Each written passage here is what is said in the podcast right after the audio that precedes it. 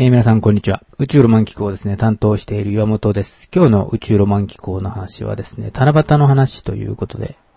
七夕がちょうど近づいてまいりましたので、そういう話ですね。7月の2日が、これは、あの、放送になっておりますので、えっ、と、七夕の日は、今週の土曜日ということになるかと思います。で、ちょうどですね、えー私も電子範囲版をちょっと、まあ、見てるんですけれども、もし近くに星座早見版を持った人がいたらですね、えちょっと手に持っていただいて、え日にちをですね、7月7日の20時ぐらいに合わせてもらえるとですね、えそこに、星座が出てくると思います。で、これをよく見ると、どんな風になっているかというとですね、え天の川が東の水平線のあたりにですね、見えているという感じですね。で、このような状況だと、多分あの天の川としては見ることができないと思います。えーこう、七夕がですね、えー現在のようなことになっているのは、やはりあの、まあ、太陽暦で、えーこの七夕を行っているので、えーこのようなことになっているようです。で、本来の七夕というのはですね、今年の場合は、えっと、8月のですね、えー25日のあたりがだいたいあのーまあ、24日でもいいですけれども、えーそのあたりがちょうど七夕ですね。つまり上限になっています。で、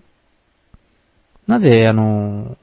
この8月の末が七夕というのはおかしいのではないですかというですね、質問を前も受けたことがあったんですが、えー全然これはですね、おかしくありません。で、七夕はですね、本当は、えー今僕たちの今の考え方でいくと、えー7月の頭なので、当然なんか夏のような、えー感じがします。七夕は夏の始まりの頃にあるんじゃないかなというような感じがするんですけれども、実際はですね、七夕というのをですね、えー国語辞典とかで調べてみると、えー秋の初めの季語という、季語というのはつまり季節を表すあの短歌とか、そういうあの、やつに使うときに使う言葉ですけれども、それによると、やはりあの、秋の季語になってるんですね。つまり、七夕というのは、秋をイメージしているわけです。しかし、現在私たちの漢字でいくと、えー七夕が7月の7日という太陽暦で言っているので、えーどうしてもですね、早くなって、えーこのようにですね、えー星座範囲版で見ても、東の空に、低くたなびっているということになります。でこういう状態だとですね、えー水平線には、えー雲がたくさんあったり、それから、今の時期だと、えー水蒸気なんかもあってですね、えー水平線の近くにある、えー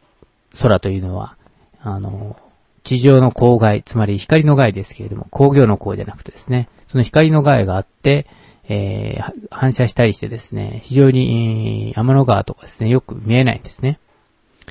えところがですね、えーえー、税財早見版を持っている人はですね、8月の24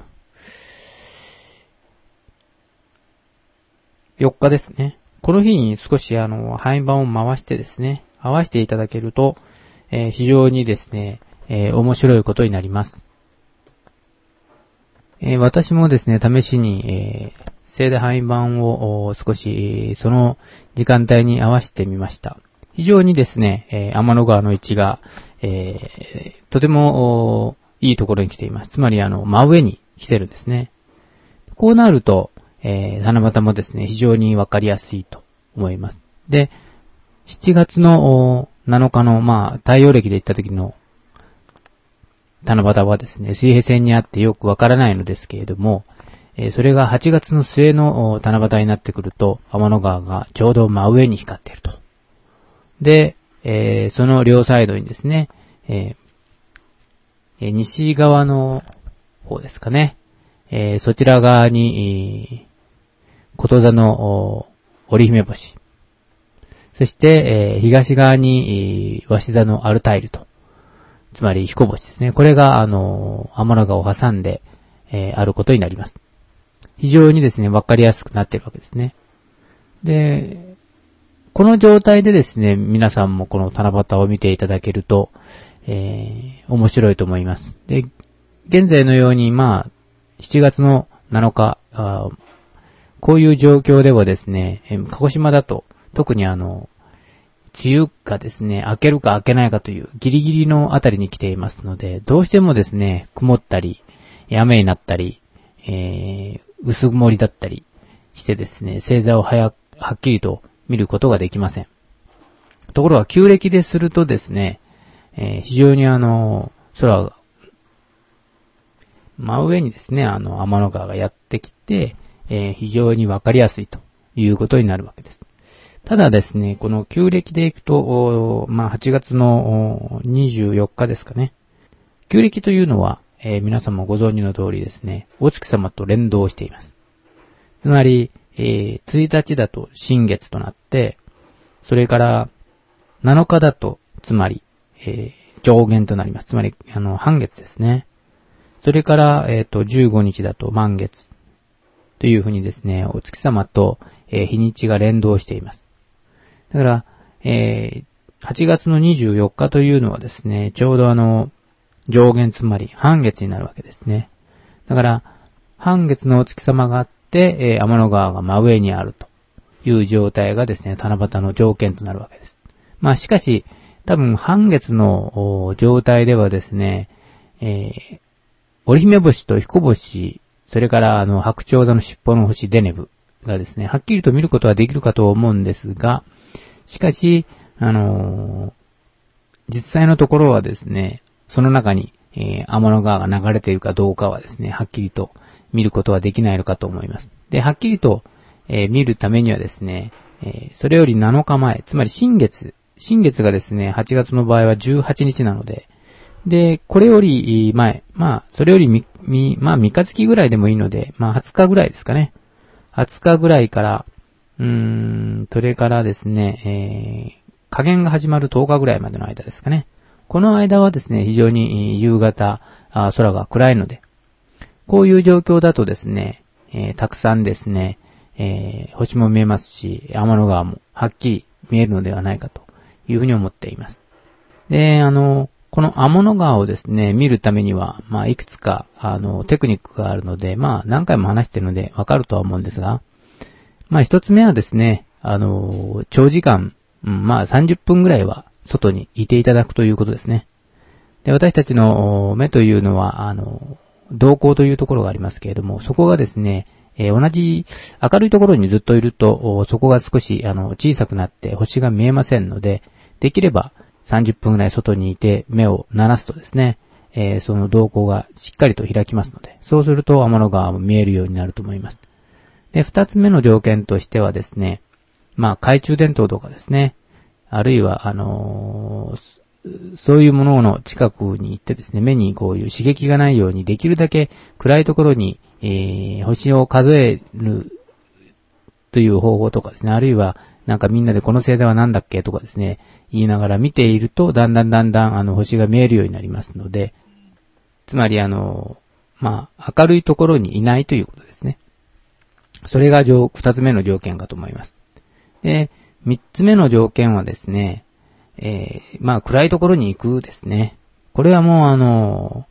非常にあの、暗いところで見るのと街の中で見るのでは全然あの、条件が違いますので、街の中で見るとですね、もうそれだけで街の明かりで、え、空がですね、明るくなって、え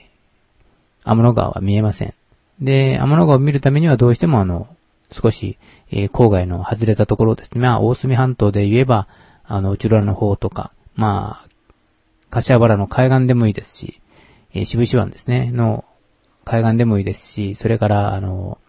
銀行湾沿いのところでもいいですし、あまり鹿児島市に近くない方がいいと思いますけども、できるだけ離れたところがいいと思いますが、そういう暗いところで見ると、えー、天の川がはっきりと見えると思います。天の川がわかると、えー、お、ここに、あ、織姫星だ。それから、あの、アルタイルだ。というですね、そういうのが、えー、はっくり分かってくると思います。で、もし、あの、天の川が分からないときにはですね、えー、この、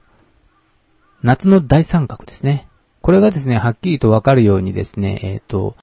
言っておきますので、これさえ分かれば多分大丈夫ではないかと思うんですが、夏の大三角の場合には、必ずですね、こと座の織姫星が、えー、直角三角形の50、えー、と60度と30度と90度ですか。そういう三角形になってますので、一番あの、90度のとこですね。そこのところが、えー、こと座の織姫星になってると思います。で、えー、そこさえですね、ちゃんと確認しさえすれば、